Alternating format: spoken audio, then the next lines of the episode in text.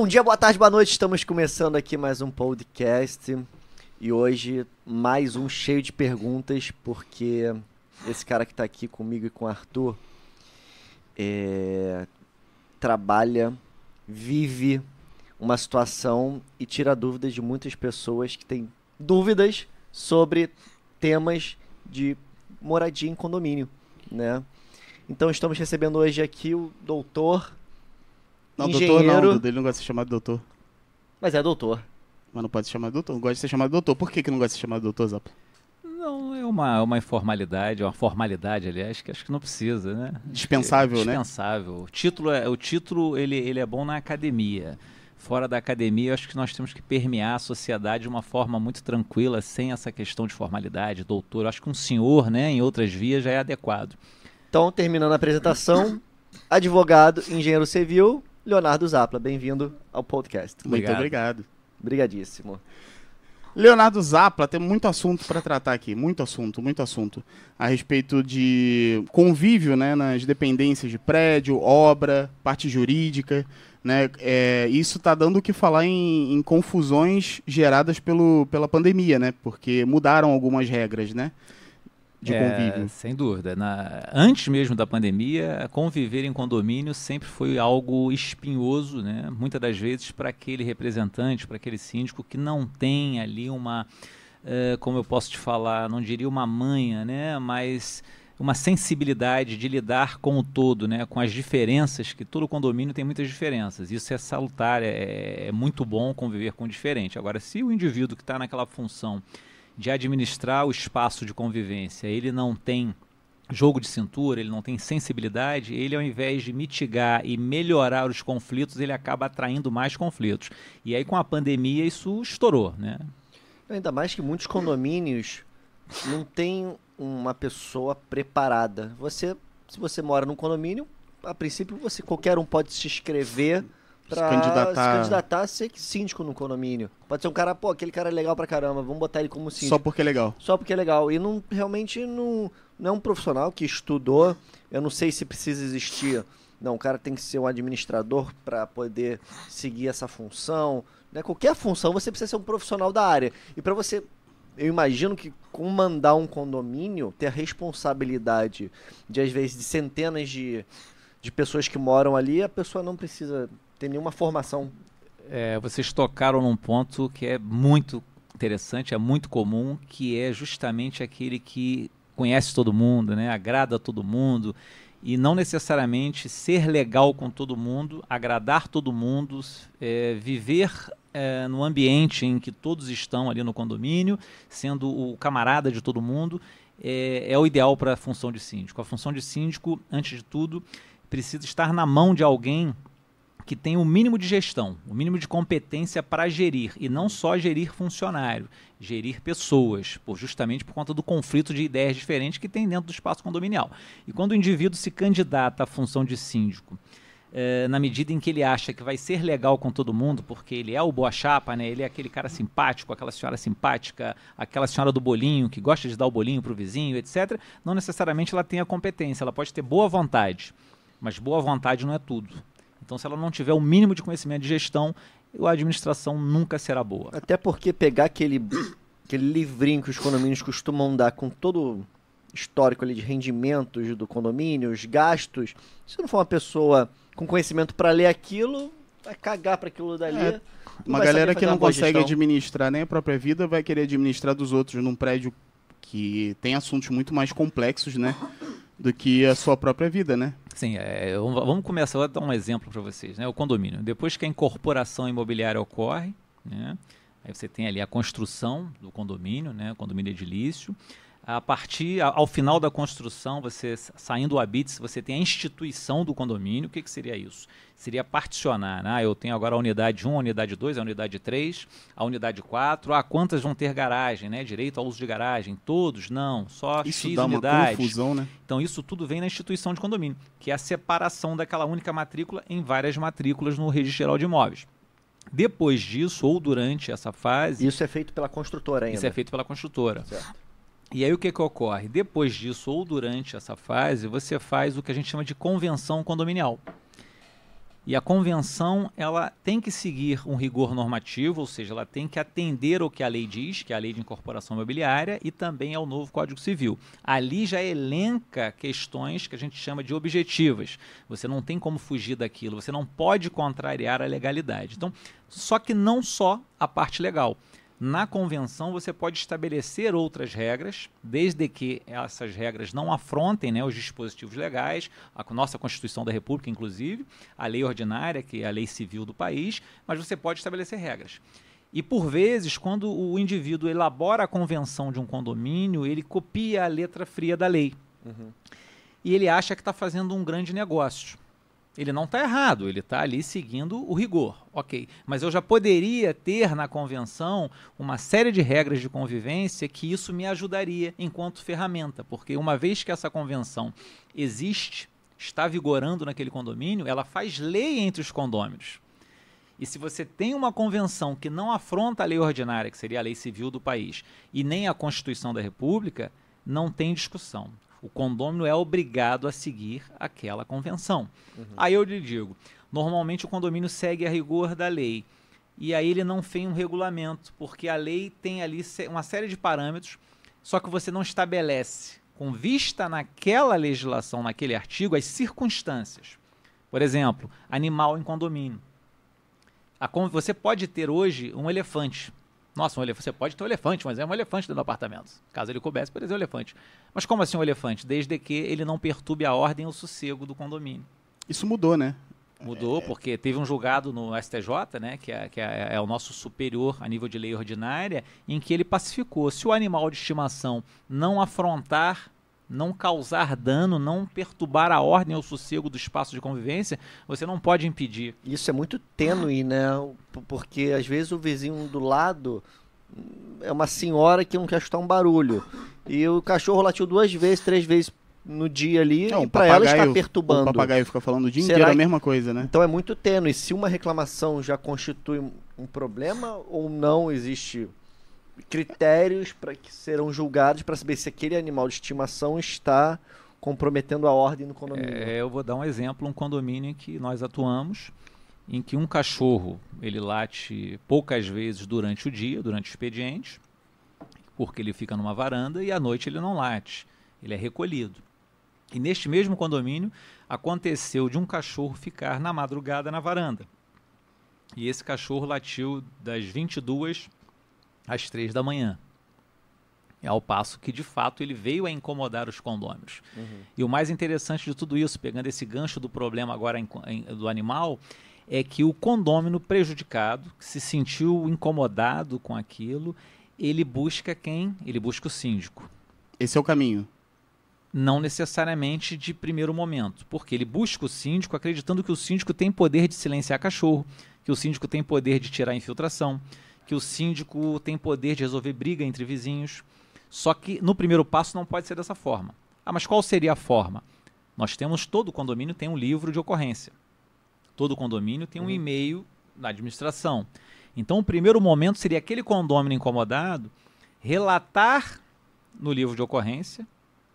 E antes disso, a sugestão que, que eu dou normalmente é o seguinte: procura o teu vizinho, expõe a ele, olha, aconteceu esse Amigavelmente. Amigavelmente. Né? Para quê? Para que ele não deixe aquele cachorro na varanda novamente, entenda que foi um equívoco, que ele esqueceu, para poder mitigar o problema. Agora, ele repetindo e o problema se protraindo no tempo, aí não tem o que fazer. Você tem que recorrer ao livro do condomínio e registrar formalmente é, é, essa ocorrência. Por uhum. quê? O condomínio ele quer reclamar, mas ele não quer aparecer ele quer falar para o síndico, aconteceu isso, fiquei chateado, você tem que tomar providência. Mas não fala que fui eu. Mas não fala que fui eu. Uhum. Eu interfono para o porteiro, olha, você interfona para lá e diga isso, isso e isso, mas ele não quer se identificar.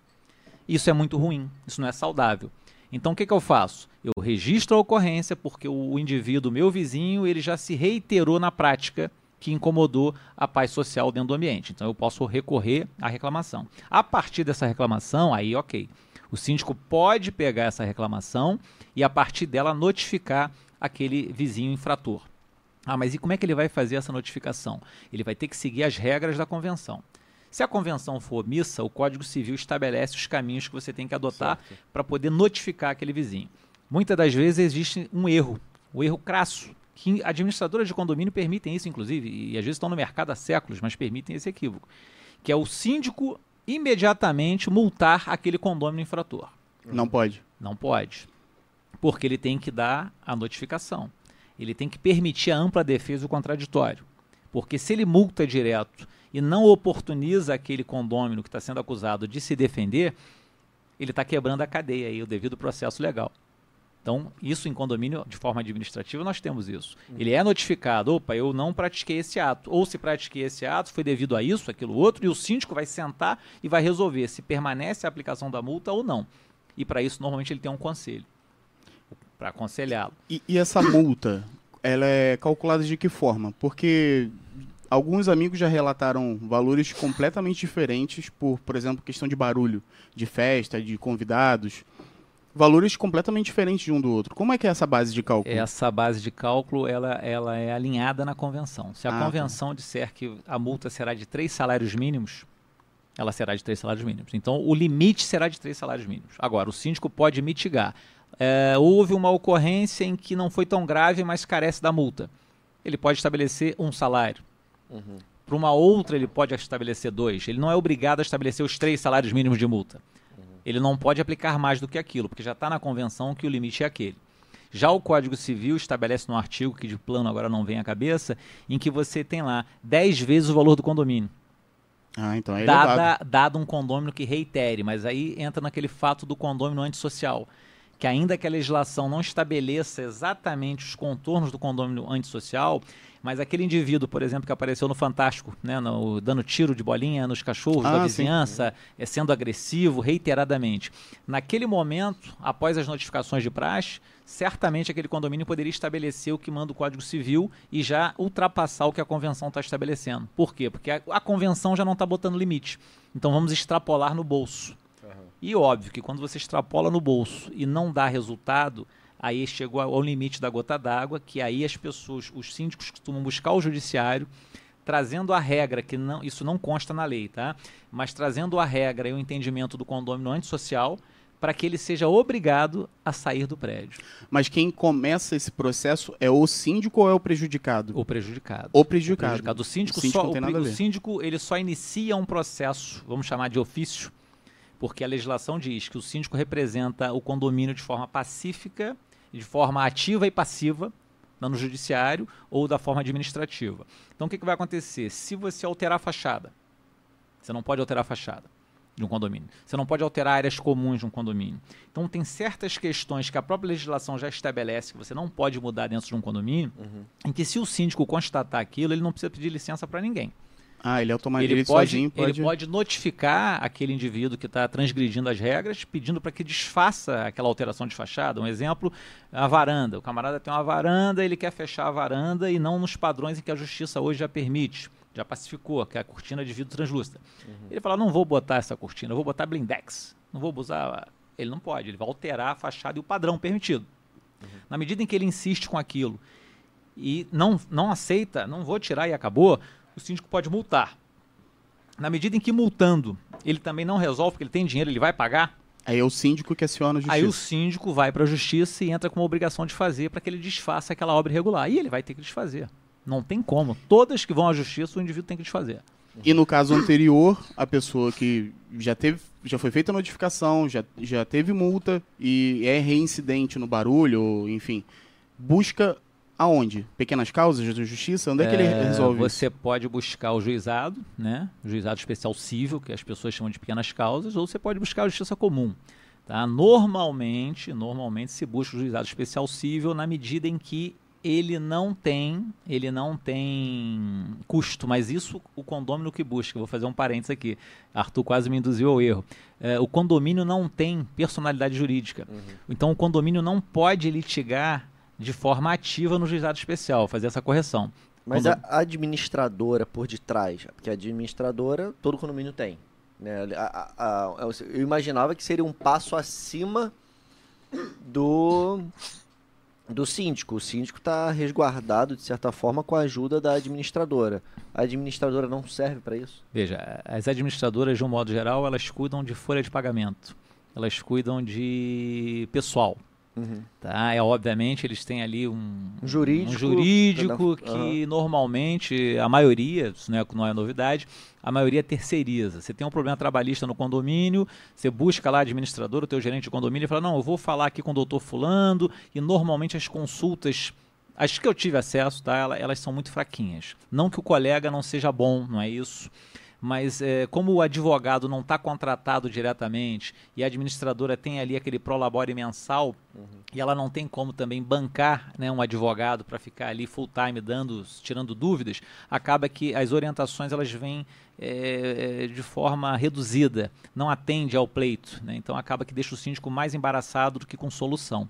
E aí voltando à parte do juizado especial, só para frisar bem, o condomínio não tem legitimidade para figurar no juizado especial. É o inverso. Eu como condômino tenho um problema, quero obrigar o síndico a resolver. Aconteceu num cliente nosso, em que o síndico estava aos olhos dele, alteração de fachada ocorrendo, mas ele era o amiguinho de todo mundo, amiguinha de todo mundo, não queria interferir, porque gostava, não queria se, antipatizar. E permitiu que as, as arbitrariedades se perpetrassem. E aí o condômino se incomodou, falou, poxa, eu não posso fazer nada? Eu falei, pode, porque se o síndico não tomar providência, o próprio condômino pode tomar providência.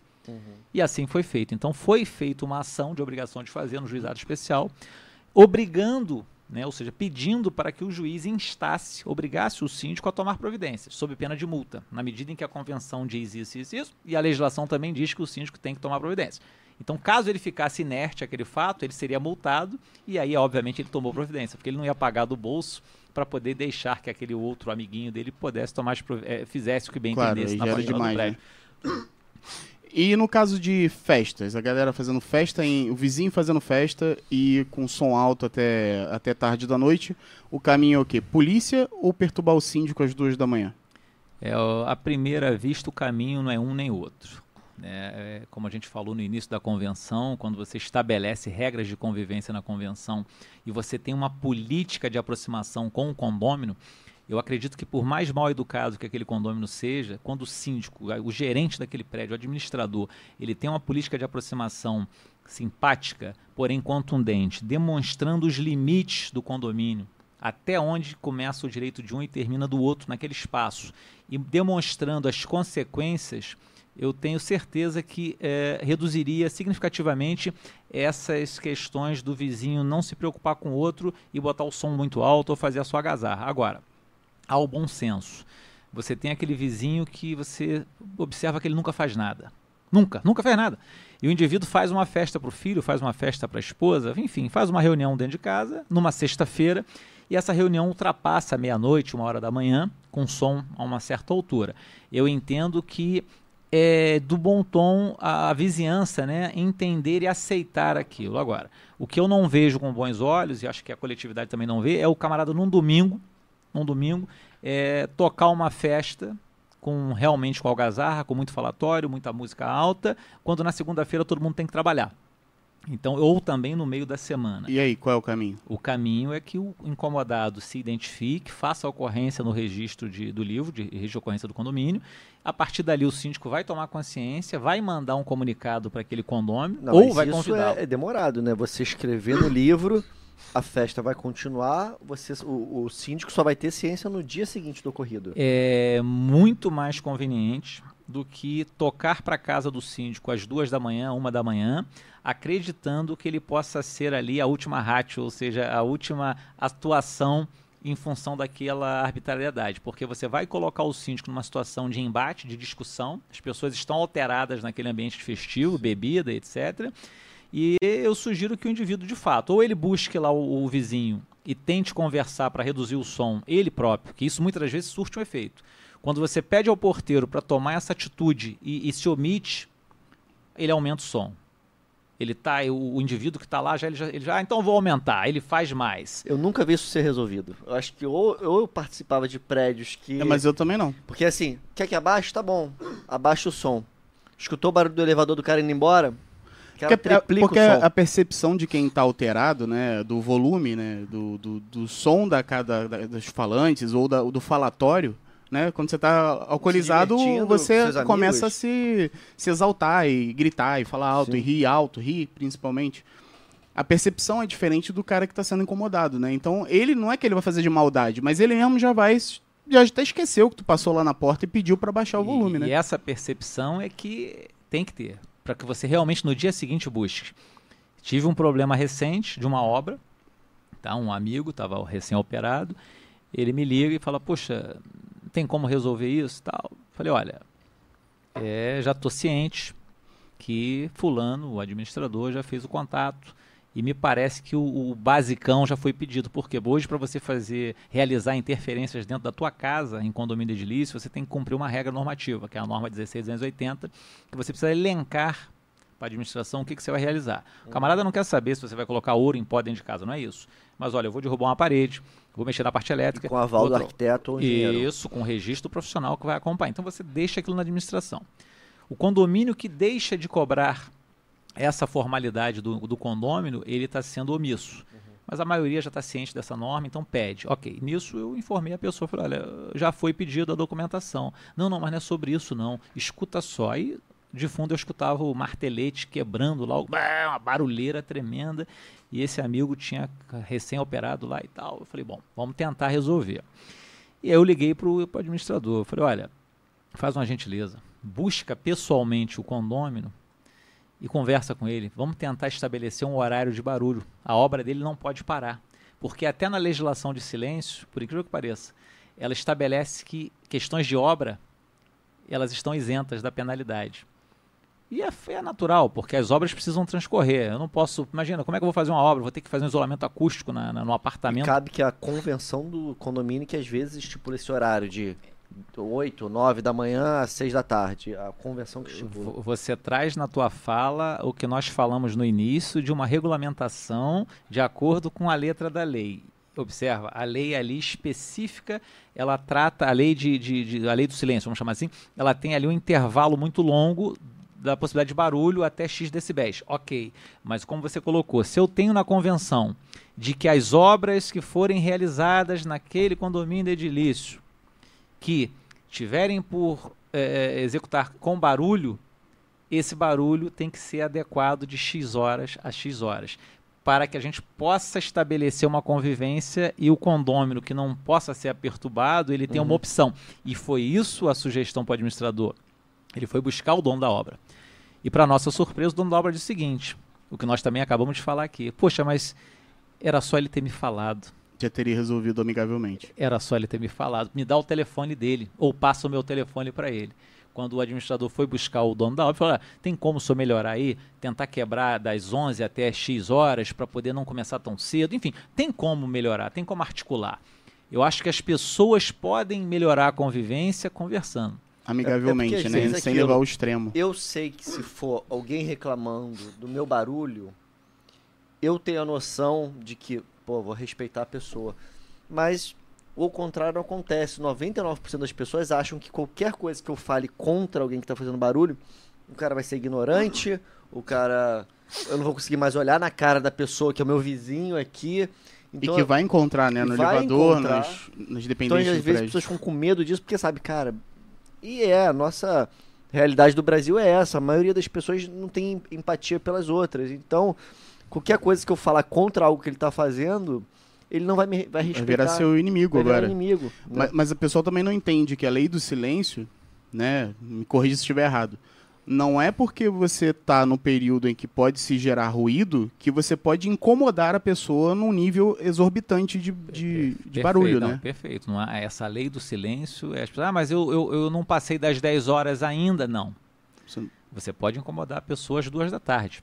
Tocando bateria no, no prédio. Tocando bateria, é, algazarra de criança, realmente. Ah, mas é meu filho é pequeno. Não, você tem que expor um certo limite. Leva para a área de Leva diversão do diversão prédio, do né? prédio, ou tem que dar um jeito. Até porque hoje, você falou no começo, todo mundo está em casa trabalhando. Ah, mudou a nossa filosofia de trabalho. Exato. Né? Então home você office. vai estar tá no seu home office fazendo uma entrevista de emprego, ou fazendo reuniões. Ou lendo um livro, lendo estudando, estudando o pessoal da faculdade, às 14 horas e o vizinho tocando os aralhos. crianças gritando e né, você Exatamente. hoje é uma realmente é uma realidade nova para todo mundo, que não existia. Então, todos têm que se adaptar e talvez as próximas convenções de condomínio já venham adequadas para É. certos cenários que não existiam. E é possível mudar, Zapla, essa convenção? É possível mudar, desde que você tenha ali maioria absoluta para fazer a alteração dessa convenção. 50% mais um. Acho não, que maioria absoluta. Todos. Todos. 100%. 100%. 100%. Você vai mudar as regras de convivência. Então, em tese, são 100%. Então, em tese, é impossível isso acontecer. É praticamente impossível. Não ser que Praticamente seja uma impossível. coisa... Mas normalmente, como é que as pessoas fazem? Você prepara a minuta da convenção, da nova convenção, em cima da convenção atual, faz cópia, encaminha para todos os condôminos, tá? e depois você vai pegando o aval. Ou seja, você deixa uma assembleia aberta para coletar assinatura sequencial. Para não criar aquele ambiente de vamos descer todo mundo pro Quando- play, todo é mundo conversa, levanta a mão. É impossível reunir todo mundo. E aí você prepara uma assembleia, prepara uma convocação com a ordem do dia específica, porque na assembleia você só pode votar e discutir o que está na ordem do dia, né, o que está escrito lá, que vai ser debatido, ok? E você depois, bom, todo mundo já recebeu cópia da convenção atual com as alterações propostas. E já você, administrador, já recebeu ali o ok, né, praticamente de todos, ou da maioria. Você vai para a assembleia, Mas quem não participar, a pessoa que não der o ok e nem o não ok, se ela não fizer se abster, está valendo Hum. os 100% das pessoas que maioria. deram. Não, não, não, não. Tem Você que ser tem que todo o todo Você- o apartamento. Você tem que buscar a totalidade, salvo se a tua convenção disser diferente, a anterior. Compreende?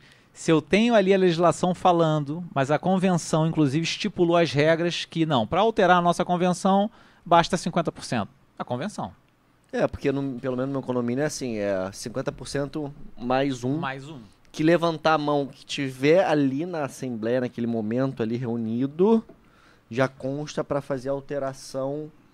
A tua convenção permite. É. E entram... A maioria tem que maioria. A maioria, a, a maioria das convenções É 100%. exige a maioria, Entendi. 100%. Inclusive os inadimplentes? Quando eu digo maioria, eu tô até sendo redundante, na verdade, a maioria não, é 100%. 100%. É sempre... E os inadimplentes também têm voz Os, nesse inad, momento? os inadimplentes, a depender da convenção também, e a maioria das convenções impedem que esse inadimplente vote.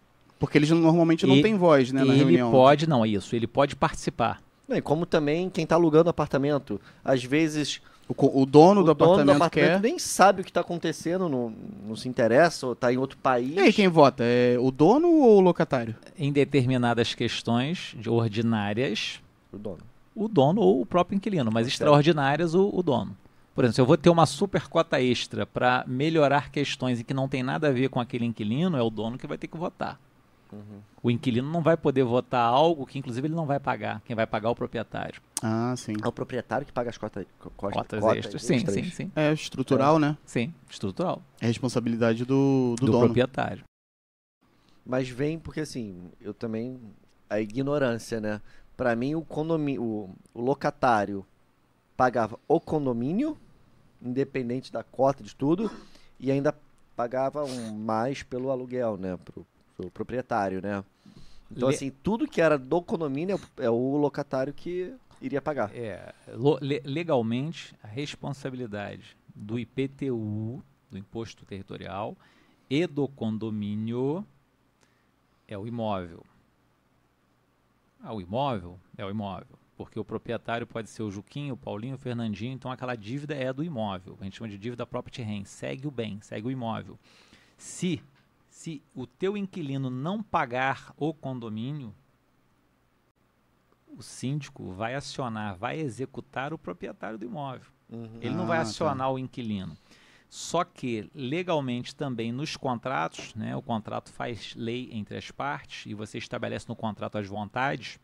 Se estabelece no contrato, olha, o inquilino vai pagar a taxa de coleta de lixo, vai pagar o IPTU, o inquilino vai pagar o condomínio, o inquilino vai pagar isso, vai pagar aquilo outro, ele só não pode estabelecer o que diz na legislação de que não é do condomínio, que é o artigo que eu não lembro de cabeça, da lei de, incorpora da, da lei de locação, inciso décimo, salvo engano, mas o artigo eu não lembro, em que diz lá, cota extraordinária.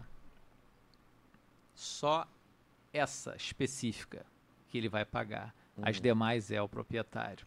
Então a letra da lei estabelece, não tem como fugir. Agora, por que, que o inquilino paga? Porque você estabeleceu em contrato.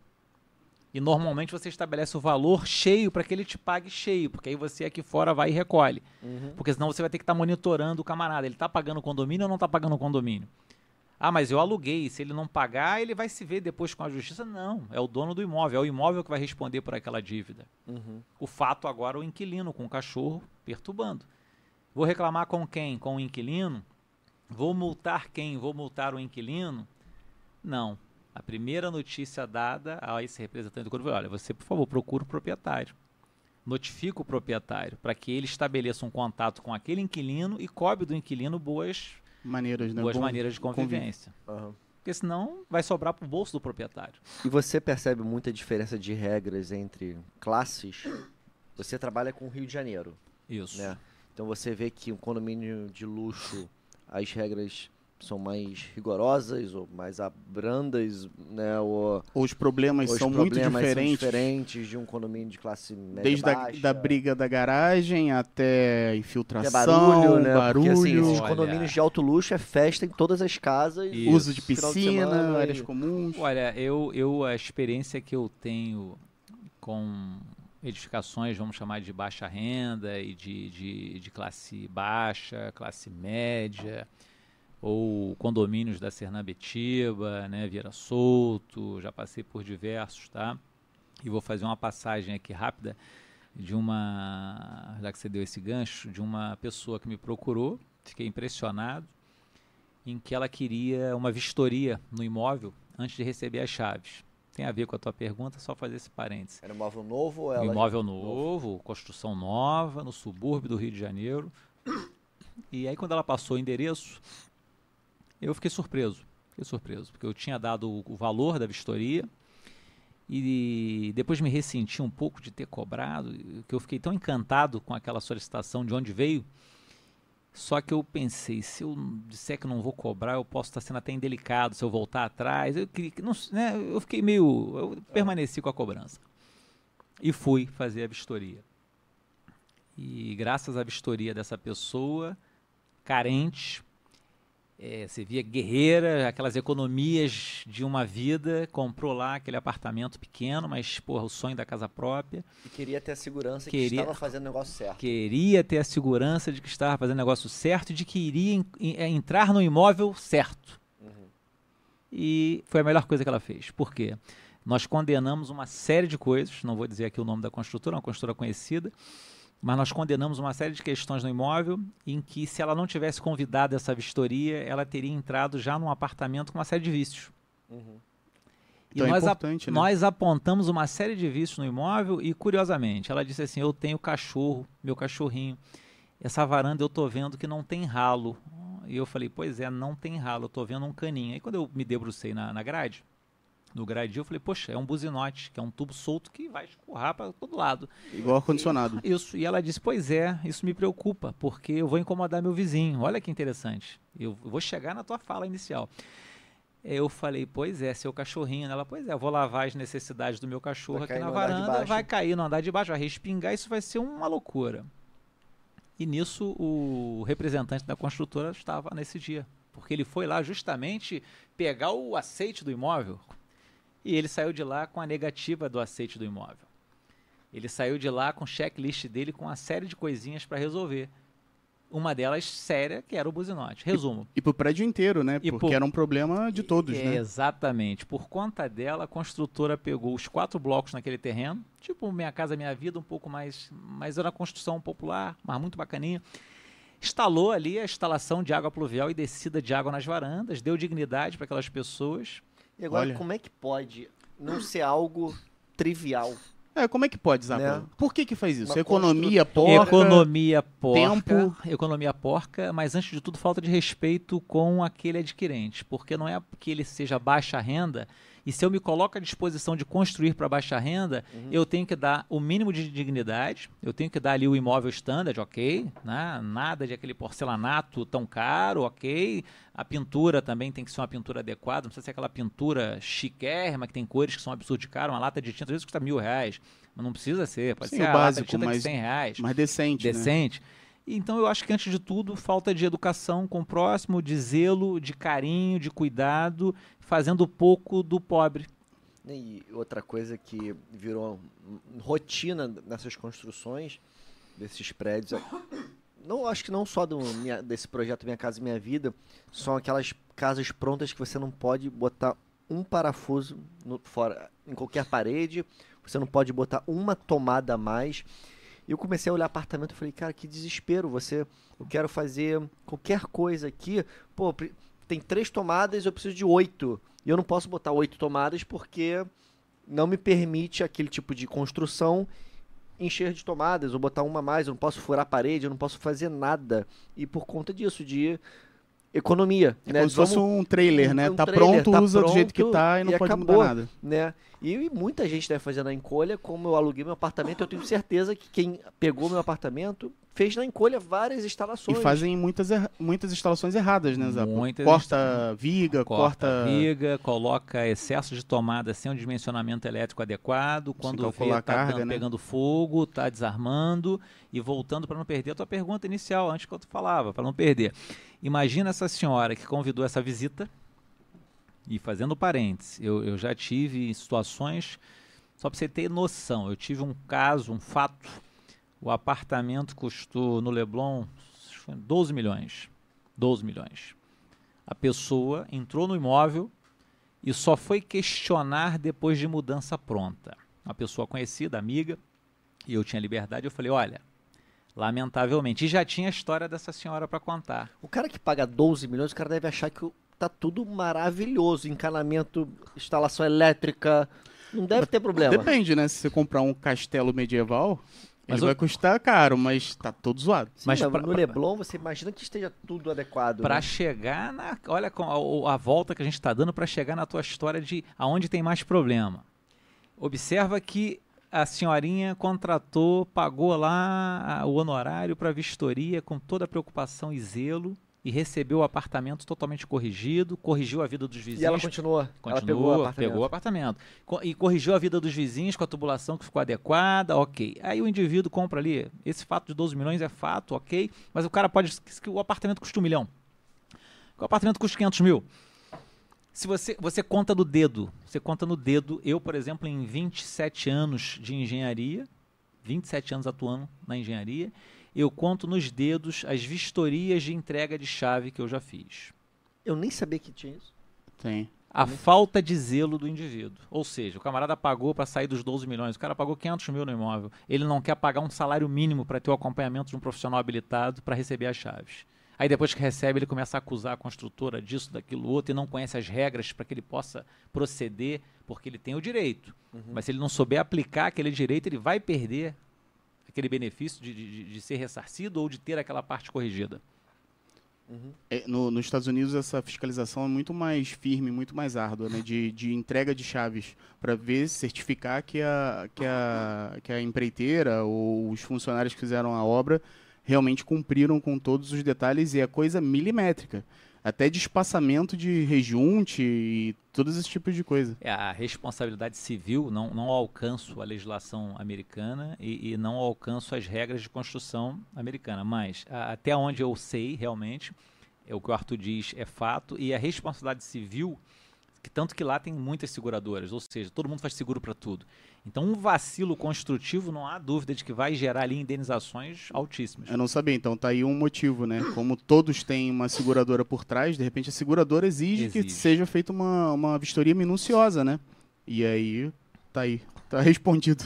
E, e, fechando o gancho da questão de onde tem mais problema, aí eu vou, vou voltar à parte da educação, né? É, eu costumo dizer, tá? Não sou esquerdista, não sou direitista, não sou centro, não vamos entrar em política, porém, é, eu li e leio muitas das vezes, e, e, é um ponto que eu concordo, é que o, o Brasil, de um modo geral, ele não tem preocupação com a pobreza. O Brasil, na, no seu grupo político como um todo, não importa o partido, nós não temos preocupação com a pobreza. Nós temos preocupação com o pobre. Ou seja, se eu tivesse preocupação com a pobreza, na minha visão e na visão de pessoas que eu leio e concordo, nós tentaríamos eliminar, mitigar de fato o problema social. E não venha dizer que não temos braços para isso porque o país é muito grande, a gente não alcança. Não, temos sim, falta boa vontade. E aí o que, que acontece? Normalmente você quer afastar o pobre. Só que muitas das vezes o pobre ele é educado. O pobre ele é organizado. Às vezes você entra numa casa na periferia, eu já entrei em algumas, em que tive um caso no, no, no incidente em Santa Teresa, Santa Teresa, Santa Teresa, de um deslizamento. Outra pessoa que contratou uma vistoria. Enfim, você entra na casa do pobre, lá por fora é tijolo, né? A alvenaria aparente. E você entra dentro da casa do indivíduo, é organizado. Muitas das vezes é organizado, praticamente a maioria. O cara tem um armáriozinho no lugar, tem o banheirinho, ele, ele organiza. Não tem luxo, porque não, não tem precisa, luxo, mas, tem mas ele tenta ser limpo e organizado. Uhum. E aí, vinha, voltando para o condomínio, que você diz, aonde tem mais problema? Aonde tem menos educação. E aí o que, que acontece? Normalmente a classe média, ou emergente, ou o cara que tem dinheiro, mas não tem uma visão racional, não tem uma visão é, humana, ele acaba sendo agressivo pela condição financeira, porque acredita que o dinheiro tudo pode, o dinheiro tudo faz, né? Eu estou pagando, Uhum. você não sabe com quem você está falando, e é aquele cara que agride o porteiro, que bota o som alto sim, e que joga lixo pela janela, e que deixa o cachorro fazer o que bem quer. Ele não respeita o outro. E eu digo que a minha experiência de vida não é tanta, é pouca, mas as pessoas com quem eu tive contato, realmente de baixa renda, foi nítido ver que a educação e o respeito é muito maior do que o indivíduo que tem de fato posses. Uhum. Eu te digo que a minha experiência me mostrou. Posso, posso até eh, melhorar essa experiência com o andar da vida, mas até hoje, as pessoas com quem eu tenho contato e tive contato, na maioria das vezes, demonstrou emocionalmente não ser educado quanto tenta aparecer na frente das câmeras. Né? Aham. Normalmente, quando você está sendo visto, você quer ser educado. Sim. E é como diz um amigo meu: será que se você não estivesse sendo visto, você seria exatamente assim? E eu Tá. digo que muitas pessoas não seriam. Tá aí a prova disso o Big Brother. Big Brother. A cada edição, mais confusão acontecendo. Eu tenho uma pergunta, Zapla. É. História real, verídica de um amigo meu, conhecido, do Arthur. O, ce- o cenário foi o seguinte: mora no primeiro andar, Hum, sim. tem uma piscina, uma área de lazer da própria casa, ali uma piscina, uma churrasqueira. E os andares superiores são um pouco mais afastados. Então a área de lazer dele, digamos, se estivermos fazendo um churrasco, a fumaça Esses projetos novos, né, de apartamento para aproveitar o primeiro andar, Aham. dar uma valorizada no primeiro andar, fazer uma areazinha de lazer lateral, né? Nesse dia ele fez um churrasco, chamou um amigo que fumava maconha Uhum. e disse que o cheiro da maconha subiu, foi até o último andar e a vizinha do último andar jogou água na churrasqueira, gritou, xingou, seus maconheiros, não sei o quê. Droga hoje, porque assim, podia ser um cigarro, Não, podia ser charuto, Podia que, ser que charuto. também dá uma impregnada, né? dá uma impregnada. Isso é o que? É bom senso, às vezes, das partes É é proibido, proibido, existe uma regra. ou você tá no teu apartamento de certa forma e- e você você faz o que você quiser, quiser, porque né? você tá na sua varanda. Exatamente. Isso eu vi problema também de varanda, o pessoal Até reclamando mesmo que de andar nu. Ele quer andar na piscina, ele quer entrar na piscina dele nu. Mas o andar de É, cima pode olhar pra baixo e uma pessoa nua. Mas Mas, a ele do está c- dentro da casa dele. E a do cigarro eu já vi muito outras reclamações, não só de ser do primeiro andar, mas do cara fumar na janela ou na sacada, ou às vezes não tem nem varanda, só aquela sacadinha, né, que dá tipo Isso, 30 centímetros só É. pra botar planta e respirar, Assim, a guimba eu até entendo, que a guimba você tá sujando o ambiente do condomínio, ok? mas a fumaça Mas que a sobe. fumaça, E aí, existe Zappa? alguma legislação, regra do condomínio? Existe a legislação. E antes de tudo, quero deixar claro né, que a minha alergia aqui, tá, tudo- os três estão testados, né? Tá todo mundo bem aqui, antes de tudo. É pigarro E o eterno meu que você pigarro eterno aqui não tem nada a ver com essa infeliz Covid.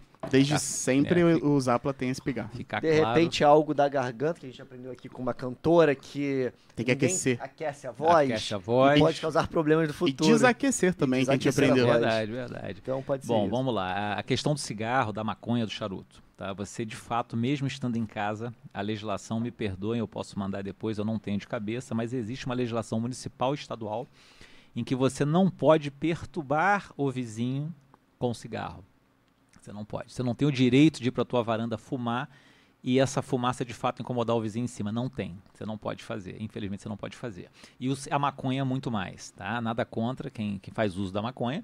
Inclusive ela tem aí um grande avanço medicinal, né? Tomara que avance mesmo e a gente venha a estabelecer políticas E o públicas colega Arthur vai eficientes. melhor... e já está melhorando de muitas coisas. políticas públicas deficiente aí em relação à maconha. Eu sou careta, não uso nada. É, então, assim, você tem legislação sim, é, e no caso tanto do cigarro quanto da maconha, inclusive um jurista amigo conhecido até falou recente no, no Instagram sobre isso, e você tem no Código Civil o artigo 186 que diz que aquele que causar dano a outrem, né, ainda que moral, é, comete ato ilícito e tem o dever de indenizar. Então, já tem esse viés que você pode estabelecer caso o teu vizinho reitere na prática de ficar jogando fumaça de cigarro na sua casa, você pode ser alérgico. Né? Ou até mesmo aquela, ainda tem isso. É, ou até mesmo a fumaça da maconha, o odor da maconha que incomode, ele pode sim notificar o vizinho, pedir para que o vizinho cesse esse tipo de comportamento na varanda Caso contrário, ele vai estabelecer ali medidas judiciais, vai comprovar. Mas, poxa, Zapla, como ele vai comprovar? O né? cheiro, né? A fumaça. Isso, como ele vai comprovar? Para isso, nós temos instrumentos extrajudiciais que têm força absoluta de lei, e para desconstituir isso, você tem que ter uma prova também muito mais robusta para que seja desconstituído. O que seria isso? A gente chama de ata notarial. Aí você vai pegar qual horário que o vizinho costuma acender o cigarrinho do capeta, né? Assim que chama, né? Uhum. Ok, seis da tarde. Perfeito. Ele vai no cartório, vai avisar o, o oficial de cartório, título de notas. Olha, eu preciso que você faça uma constatação. E naquele horário, o oficial de cartório vai estar lá na casa dele. O que o oficial de cartório sentir e ver, ele vai lançar na ata. E aquilo tem força absoluta de verdade. E aquilo vai constar em juízo e vai valer como prova absoluta. Então, para derrubar esse documento público, você tem que ter uma outra prova muito mais forte, porque você não vai desacreditar um oficial de cartório. É quase impossível. Tem uma fé pública, né? Sim, você tá quase que você não vai, você tem que constituir algo muito e provar que o cara foi comprado, coisa que não existe, tá? Então, você pelo que, que entendi do Zapla, que as pessoas têm que mudar os horários, entendeu? Não fica só naquele horário não. É, vai, se fumar, uma vez de manhã, uma vez à noite. é, é melhor alterar. Melhor testemunha, alterar. o síndico como testemunha ou qualquer outro também, também. funciona? Eu, eu, eu sugiro a ata notarial, porque Mas ela, é uma ela... dificuldade, porque você não vai manter o cara né, do cartório. Tomando um cafezinho. Não, não, mas você não, não, não, você vai marcar, não, você vai marcar horário com ele. Olha, o costume é esse. O cachorro costuma latir, por exemplo, esse que o latiu das 22 às 3 Sim, da manhã. É, seria impossível porque foi um acaso, ocorreu. Grava gravação não, não vale é, nada. Vale, mas se você teria entraria não, no, no caso me... do cheiro de maconha. Você... Não, eu digo do, do cachorro. A, gra... não, a gravação você teria as testemunhas para mostrar. gravação, se o cara tá fumando ali na. É, na... Você, você pode, é, você pode filmar. A gravação com as testemunhas, você consegue ali uma presunção de verdade, que a gente chama de verossemelhança das alegações. Sim, porque pode ser que seja cigarro de palha. Que é, mas ainda assim não, é ainda fumaça, que seja, né? não, ainda que seja fumaça que tá a fumaça. Então você consegue constatar isso. Agora, repito, se eu tenho condições de estabelecer contato com o oficial de cartório e ele fica à disposição naquele dia que eu vou ligar, caso ocorra o problema, para que ele venha no meu imóvel ou eu de antemão marco com ele para que ele esteja presente na minha casa naquele dia e hora que é o costume de ocorrer e dou a sorte de ocorrer, eu vou registrar. E aí já era. E se for o caso, até marca outros dias. Perfeito, você constitui a prova. Trazendo a, a tua pergunta inicial da churrasqueira, o Código Civil também estabelece a história da churrasqueira. Eu também não posso colocar chaminés encostadas a X distância e a X posições. Isso está na letra da lei, a regrinha básica agora não me vem à cabeça, mas isso eu sei que tem. Você não pode estabelecer a churrasqueira em dada posição. Você é obrigado a desmontar a tua churrasqueira. Na medida em que essa não foi desmontada ou que esta churrasqueira estivesse ou esteja na posição correta, não afrontando a regra legal, ok, vamos lá, subiu fumaça, você também incomodou o vizinho. A vizinha jogou água, fez o escambau. Ela cometeu um ato ilícito, não só civil como criminal. E aí a gente chama de exercício arbitrário das próprias razões. É quando você tem razão e quer fazer justiça com as próprias mãos. É quando você de certo passa também a ser errado. Então essa senhora, ela pode ser punida, poderia né, ser punida na esfera civil, tá? questão de indenização, dano moral e também pelo exercício arbitrário das próprias razões, que seria na esfera penal. Isso daria aí um juizado especial criminal, mas já é uma dorzinha de cabeça, prestar serviço à comunidade, uhum. uma série de puniçõezinhas brandas, básica, mas que dão mas isso. Mas aí é com a dão... delegacia, né? Vai dar parte você, na delegacia. Você faz o registro de ocorrência na delegacia. E aí entre o proprietário de cada apartamento, o condomínio, o síndico, a administradora não, não entra Não entra, não entra nessa confusão. Eu costumo dizer que o síndico eh, o representante do condomínio ele tem tudo para atuar com as ferramentas de, de solução de conflitos consensual. sem precisar buscar o judiciário. Observa que eu tenho dois condôminos em conflito. Se eu sou um síndico diligente, um síndico que tenho a sensibilidade e sei atuar, eu consigo mitigar essa situação e consigo evitar que esse embate vá sobrecarregar o judiciário. Uhum. Isso seria uma função bacana do síndico. Ter aquela administração como um centro de mediação. Certo. Estabelecer, inclusive, ali compensações. Realmente, olha, o fulano vai compensar aqui, te, te satisfaz? Ah, me satisfaz. É, quebrou uma churrasqueira, jogou uma coisa Estragou cima, a carne toda. A carne, que seja. Então ela poderia, ela poderia ressarcir os danos que ela causou ao bem material daquele vizinho. Tá, então, que é mais fácil, de, nesse caso, ele provar que ela jogou uma água perfeito. do que ela provar que ele estava fumando maconha. Sim, Perfeito, Sim. de fato. ou seja, o, o, a, a, prova inverte. material é mais robusta para esse que recebeu o balde uhum. d'água e teve seus pertences danificados do que a fumaça que já foi embora, se Sim, perdeu. Exatamente. É aquela história do cara que soltou né, o tatu na estrada, quando o tatu fugiu, eh, tem essa piada. Na que o guarda época, para. Na época essa piada, não, eu, eu também desconheço essa piada. O tá entregando o guarda, É o guarda para o indivíduo porque ele estava com algum animal e ele diz: Eu com animal? Não segura aqui para ver se, se vamos ver mesmo. E sei que o animal foge, aí o indivíduo fala: Bom, e agora? Você não tem animal nenhum, você não pode me multar, não tem prova mais nenhuma, algo do tipo.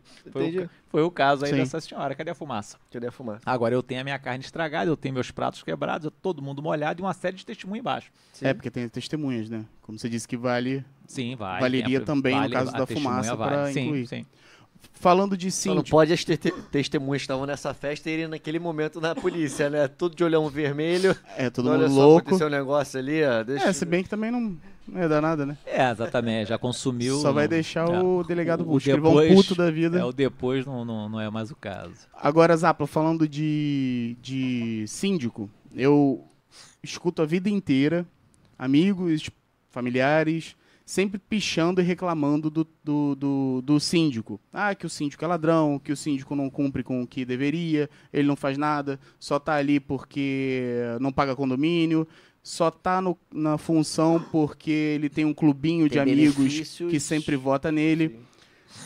É uma situação bem complicada e eu vejo que eles não conseguem resolver esse problema. Existe, tipo, um impeachment de, de, de, de de síndico? Ou não existe isso? Como é que resolve é, essa situação? Existe o, existe o impeachment do síndico, né? Vamos chamar assim. É, trazendo Só um aqui... parênteses rapidinho. No meu aconteceu, depois eu conto. É, aí. Trazendo aqui, tentar organizar a tua pergunta. Infelizmente no mercado, é, é, não é a maioria, a gente sabe que não é a maioria, mas nós temos sim, temos profissionais do ramo que levam realmente benefícios financeiros em algumas questões, não são maioria, eu acho que isso é uma tendência a acabar, né? porque é algo que não se sustenta no mercado. E tem o síndico que é síndico porque ele recebe um prolabore, né? Ele não quer largar o osso, como a gente diz. Ele recebe o prolabore, aquilo ajuda nas continhas dele e ele é o síndico de pagar a conta d'água, a conta de luz e folha de pagamento. Mas o condomínio está se acabando e quando ele tenta pôr a mão para resolver alguma coisa, ele acaba piorando a situação porque não tem expertise ou não sabe o que está fazendo. Contrata qualquer um. Contrata qualquer um, não pede ajuda, muito menos de um conselho. Muitas das vezes tem um conselho consultivo que auxilia o síndico nas decisões e ele não quer saber de ninguém, né? ele é o todo soberano. Então ele resolve tudo ao modo dele. E, mas por que, que ele permanece? Porque justamente é o cara, ou a pessoa, a mulher, ou o homem, enfim, síndico ou síndica, que passa a mão na cabeça de todo mundo ele libera o erro, ele libera a piscina, ele libera a vaga de visitante para o condomínio que tem 10 carros e só tem duas vagas, mas ele usa a vaga de visitante. Não tem nada a ver, eu posso usar, ora, não. Imagina se todos quiserem usar a vaga de visitante, não vai ter vaga de visitante para ninguém. E não vai ter também vaga para terceiro, quarto carro para ninguém. Porque não vai compensar. Né? Um prédio de 100 unidades com 20 vagas de visitante, como é que eu vou ter ali 100 vagas extra, não tem. Então, tem sempre um espertão que quer usar a vaga de visitante como se sua fosse. Tem sempre um espertão que quer burlar, burlar a regra da academia, que quer burlar a piscina. E esse síndico é o legalzão. Ele... E, não, e, e os, acho assim, os é, porteiros tem que ser um tem que ser um braço direito porque o síndico às vezes não sabe que o que o, que o morador ali está usando uma vaga de que seria para visitante, visitante, né? Mas o porteiro com certeza sabe. Mas então, às vezes assim, o porteiro é amigo porteiro do é cara amigo, que tá usando, né? É, é uma situação ali, uma política. É uma política e às vezes o porteiro quer fazer, conheço prédios assim, que o Você porteiro quer também. fazer, não, e às vezes ele quer agir a favor.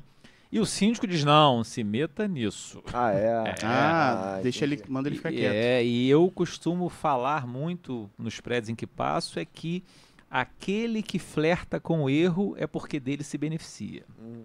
E muitas das vezes o condômino faz vista grossa para os exageros, as topadas daquele representante, porque está fazendo vista grossa para o que ele está fazendo de errado também dentro do condomínio. Sim. Falando do impeachment, Código Civil estabelece que você pode, salvo engano, um quarto. Você pega assinaturas de um quarto e convoca uma assembleia especificando os motivos e ali você apresenta as razões né, que você é, que te levou a pedir ali a suspensão, a, a saída daquele síndico do cargo, para que seja convocada novas eleições ou para que o subsíndico assuma, né, enquanto esse síndico está sendo afastado e até a eleição do outro. Então você tem meios de convocar e de fato tirar o síndico do Lá cargo. no, olha, olha o que descobrimos no- lá no meu condomínio. Tem, isso tem três anos, eu acho. É, o, o síndico tinha uma conta do condomínio num banco. Não lembro qual era o banco. Então ele depositava toda que era cota extra lá emergencial, depositava lá para qualquer momento que desse algum problema. Só que precisava da assinatura do síndico e do subsíndico para retirar esse dinheiro. Por algum motivo que não se sabe, o subsíndico não precisou assinar, o síndico conseguiu ir lá e retirou esse dinheiro para uso próprio. Era 80 mil reais. E aí descobriram isso. E meses depois, alguém foi bater essa informação, perguntou quanto é que tinha, porque ia ter que fazer uma obra emergencial e não tinha nada na conta. E aí já envolveu o banco, qual foi o gerente que liberou, né, papagaiado. Aí nisso envolveu a administradora, o subsíndico e a, e a assembleia. A assembleia não, como é que se chama? O, assembleia, Conselho. o conselho.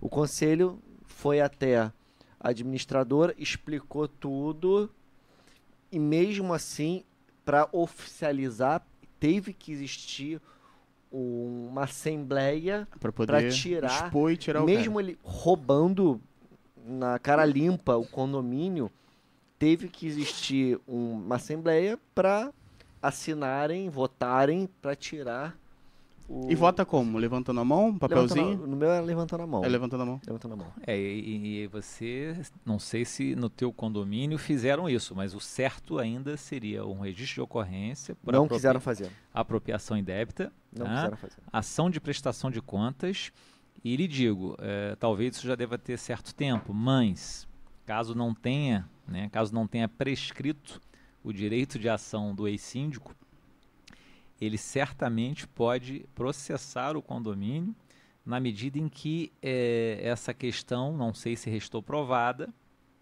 tá? Porque quando não resta provado e não, Não, se- ele, ele confirmou. ele confirmou, Ele ok. confirmou. Porque na maioria das vezes você entra aí com uma ação de apropriação indébita, penal, questão criminal, se o indivíduo se apropriou de bens do condomínio, e na área civil você pega a prestação de contas para que ele confirme aqueles gastos.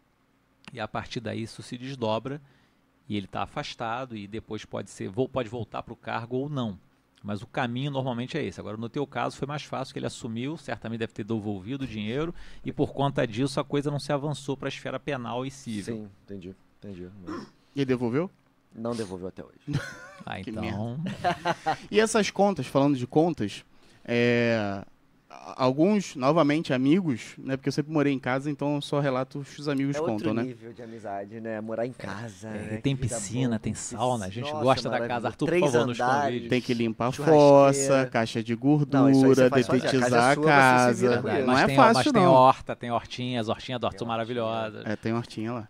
É, falando ainda de prestação de contas, é, a desconfiança sempre é muito grande dos condôminos, porque ninguém quer ficar dando dinheiro à toa, né? Para cotas extras e obras e reparos. Como é que você acompanha, como é que você pede um relatório do que foi gasto, de qual empresa, quanto foi pago para cada empresa? É na reunião de condomínio que se faz isso? É obrigatório expor todos os itens que foram comprados ou não? Como é que funciona isso? Bom, a boa, a boa regra de administração pede que o síndico, no mínimo, tenha três orçamentos tá, de tudo que ele vai realizar no condomínio. A convenção estabelece, de forma distinta, óbvio, cada uma estabelece de um jeito. A convenção estabelece que o síndico pode gastar, né, sem anuência de assembleia, sem consultar ninguém, dois salários mínimos, 30 salários mínimos, enfim, a convenção estabelece. naqueles limites em que a convenção estabeleceu dos gastos né, que possam ser realizados sem anuência, o síndico pode gastar. Porém, não é porque ele tem essa anuência de verba que ele também não deva fazer uma licitação de três orçamentos, quatro orçamentos. Obviamente, se você tem algo para resolver emergencial e tem um parâmetro de, de valor, você pode pegar um único preço, resolver o teu problema, até porque você já tem um parâmetro. Qualquer pessoa que vá buscar aquilo vai identificar que você não Sim, que fugiu. tá na média, né? Tá na média, você ok. Mas isso tem que estar relatado. tem que estar relatado. E você leva para a pasta do condomínio, para as pastas do condomínio, as pastas mensais do condomínio, ah, os pagamentos de água, gás, pessoal, piscineiro, eh, manutenção de fachada, todas as coisas que você vem a realizar no prédio, você tem as notas fiscais. E às vezes você tem uma caixa pequena na própria administração, 500 reais, você pega 100 reais, compra ali um martelo, e você também presta conta. Aí você diz, mas e aí, como é que acompanha isso? Tem o conselho consultivo e o conselho fiscal. Os condomínios estabelecem essa regra de três pessoas que vão fazer ali a, a inspeção, a consulta fiscal e a consultiva, caso o síndico tenha dúvida. Então, esse conselho, e vou fazer um parênteses, tá? É, tem condomínios, inclusive, que eu circulo e sou, sou, sou conselheiro e que me causa estranheza, ainda vou conversar sobre isso, é que nas atas eh, relatam né, que o Conselho Fiscal auditou e etc, etc, etc. O que não é verdade. Eh, algumas vezes eu já andei assinando pastas, simplesmente folheando rapidamente, porque foi lançado no colo do conselho de forma muito rápida, porque a reunião é hoje à noite, amanhã. Esqueci, a pasta não chegou a tempo. Isso me causa estranheza, não fico confortável, ainda que eu já tenha assinado algumas pastas mas vou me recusar nas próximas a fazer isso, porque isso não é uma- um papel de gestão. É, o conselho tem que ter essas pastas em mãos, no mínimo com cinco dias de antecedência de uma reunião que vá provar contas daquele síndico naquele período, naquela gestão, naquele exercício. Agora, independentemente do conselho, todo condômino tem o direito de buscar a administração do condomínio e solicitar vista às pastas dentro da administração do condomínio. Ah, mas essa pasta está na imobiliária X. Por favor, então peça para que seja encaminhado essa pasta para cá ou peça permissão para que o condomínio X vá até a administradora fazer vista da pasta e acompanhar. Agora, raramente isso ocorre. A maioria dos condôminos, lamentavelmente, são omissos. E só Muito- querem reclamar. Só querem reclamar. E só reclamam quando de fato é algo contra. Quando é para a maioria, para a coletividade, todo mundo se recolhe. E reclamam de forma omissa porque também não querem aparecer. É muito louco. E não querem também ajudar, né? Porque reclamar é fácil, né? Não querem ajudar. Não querem ajudar, nem acompanhar, nem se dar o trabalho de buscar as tais pastas, né? Quando você pergunta numa assembleia de condomínio quem está apto a ajudar, Ninguém. Ninguém. E eu lhe digo, já enfrentei questões para te passar a palavra, e aqui com toda a humildade do mundo, e colegas a gente conversa às vezes, fala assim, poxa, engraçado, né? Você é um camarada que estudou pouco, estudou pouco, atua em duas áreas que para uma, uma, um condomínio edilício são fundamentais, que é a área da engenharia e a área do direito.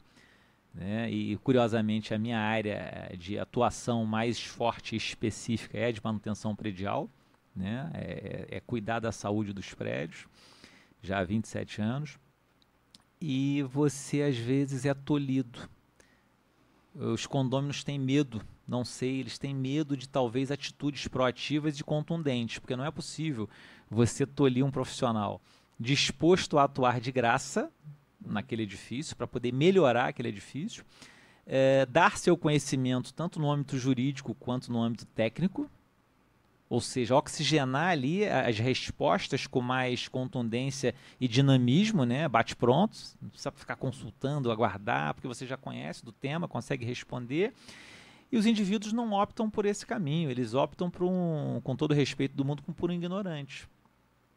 Pela senhorinha lá que dá bolo para todo mundo. E não que essa senhorinha seja má pessoa, não, mas ela não quer pagar o condomínio muitas das vezes e não está gerindo nada. O prédio está indo para o buraco. Mas por que será? Porque aquele indivíduo, a patota dele, tem medo de alguém contundente, porque sabe que a mamata e os erros deles vão acabar. Vão ser expostos. Vão ser expostos. Ele não vai poder usar a piscina naquele ambiente tal, ele não vai poder usar a vaga do visitante, ele vai ter que respeitar uma série de questões que de fato ele entende que você Vai coibir, não vai, vai coibir e vai tomar atitudes para que aquilo aconteça. Aí rola aquele boato, né? Que já aconteceu, eu, inclusive comigo. Do, de um condômino, eu sei quem foi, mas não vou, não fui à frente que não vale a pena, sabe? Não tem dinheiro. se fosse, se tivesse dinheiro para perder, nós iríamos até atrás, né, para processar. Mas é um pobre coitado, né? Enfim, não, não, não tem grandes coisas e a gente deixa de lado. Mas dizendo o seguinte: olha, eu acho que se essa pessoa assumir a administração desse condomínio é para ganhar dinheiro.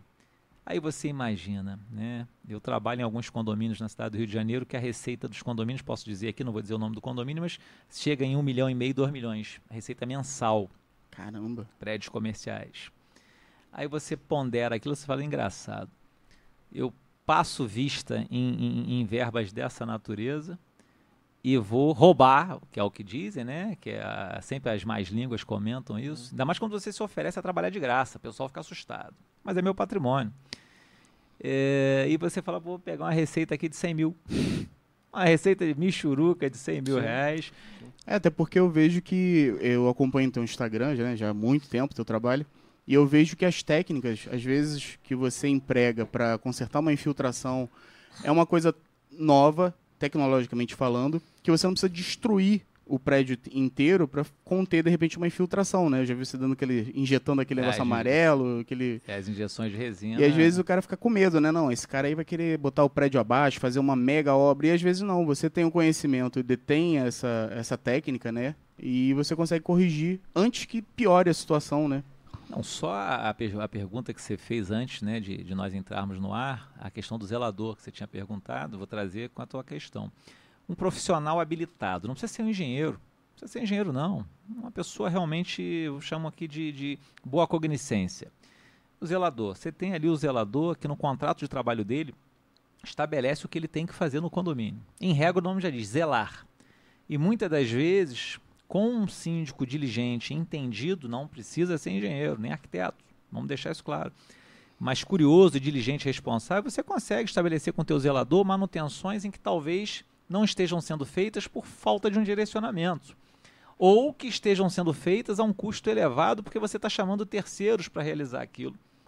E às vezes o zelador faria melhor do que aquele terceiro, porque muitas das vezes o zelador ele é da obra ele vem da, da obra, ele vem do chão da obra. É aquele cara que depois de obra pronta ele fica no prédio.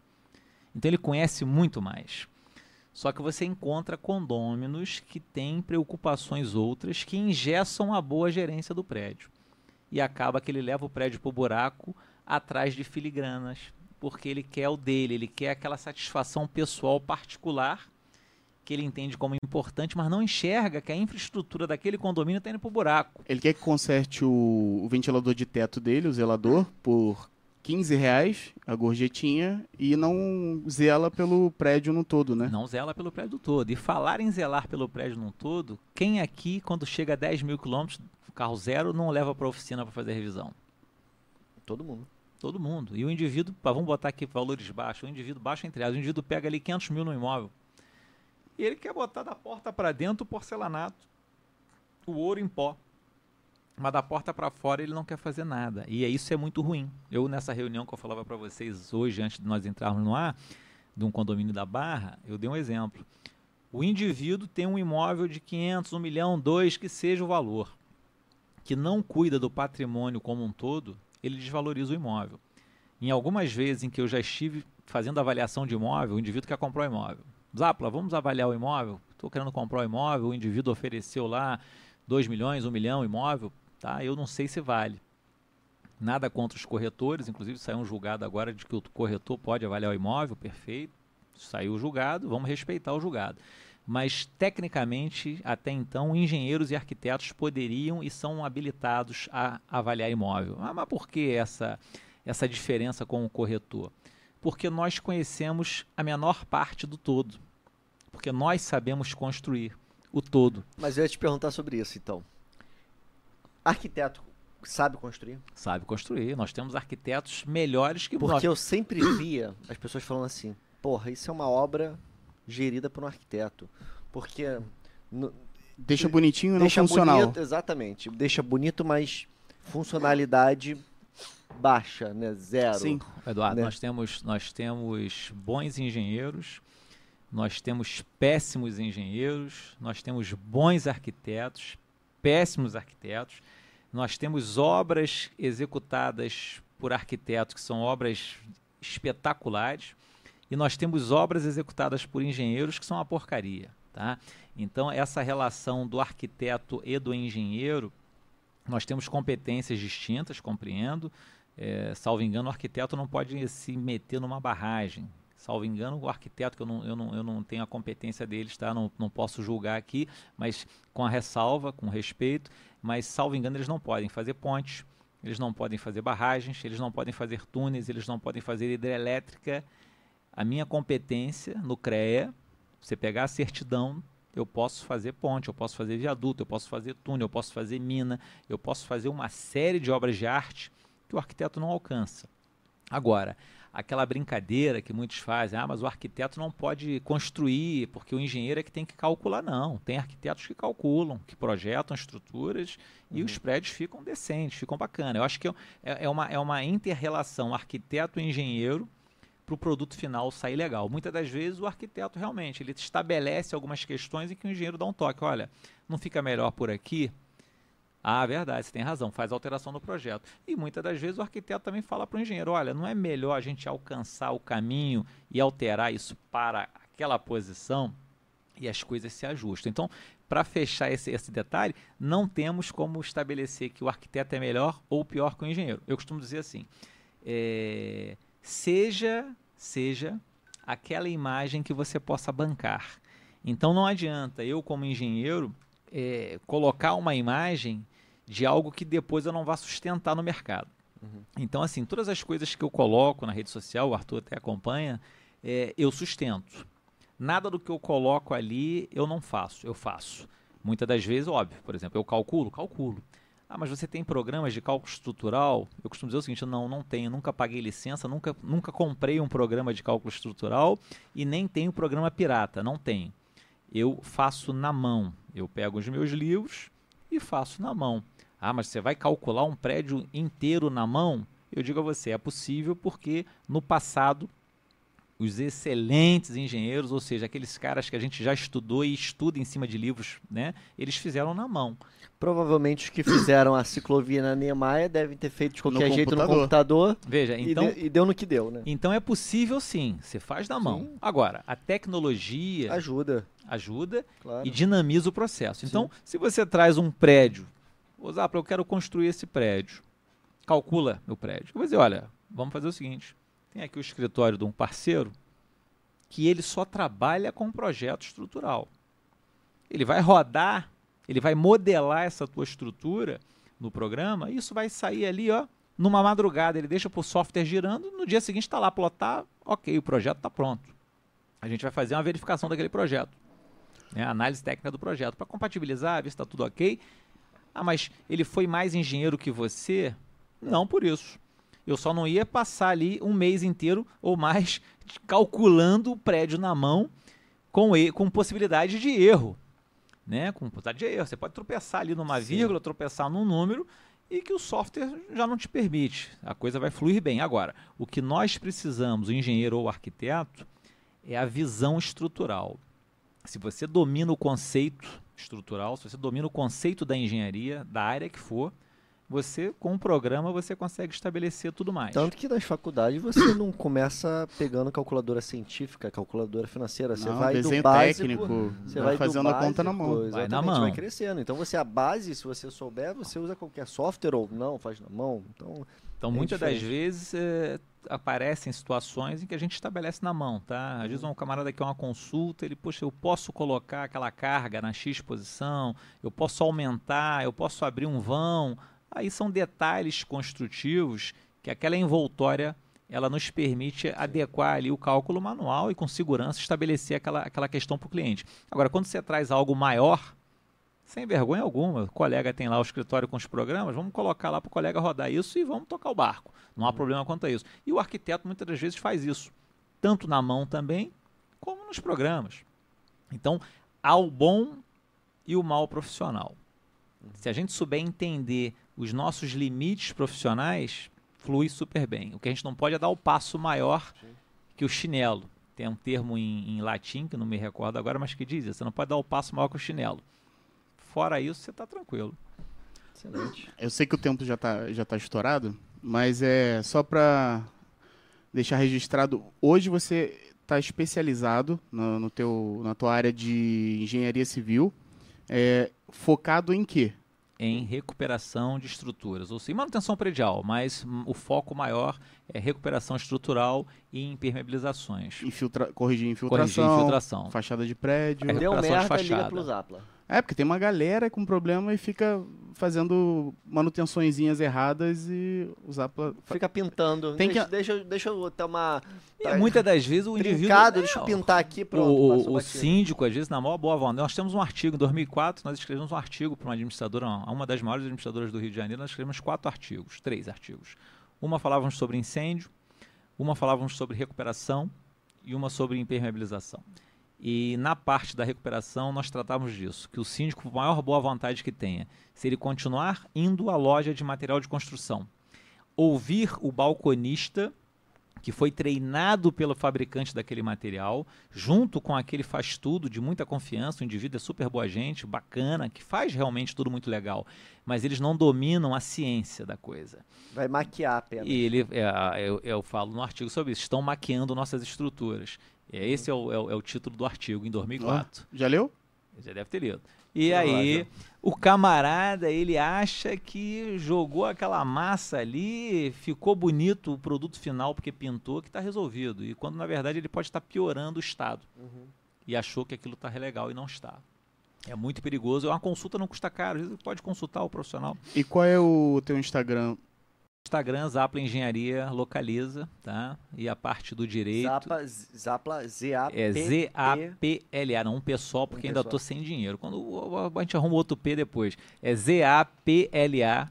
Zapla. Zapla Engenharia. No Engenharia. Instagram localiza, eu no, no, Facebook direito? também. E no direito tem um site que é o www.l de Leonardo zapla.com.br e ali tem as nossas áreas de atuação. Muito obrigado, Zapla. Valeu mesmo. Obrigado por ter vindo. Foi Eu muito bacana. Obrigado, Eduardo. Obrigado. E, e para você que gostou do vídeo, dá o like, se inscreve no canal, ativa o sininho, sigam as mídias sociais do Zapla. E valeu, pessoal. Obrigado. Até a próxima. Tchau. Tchau.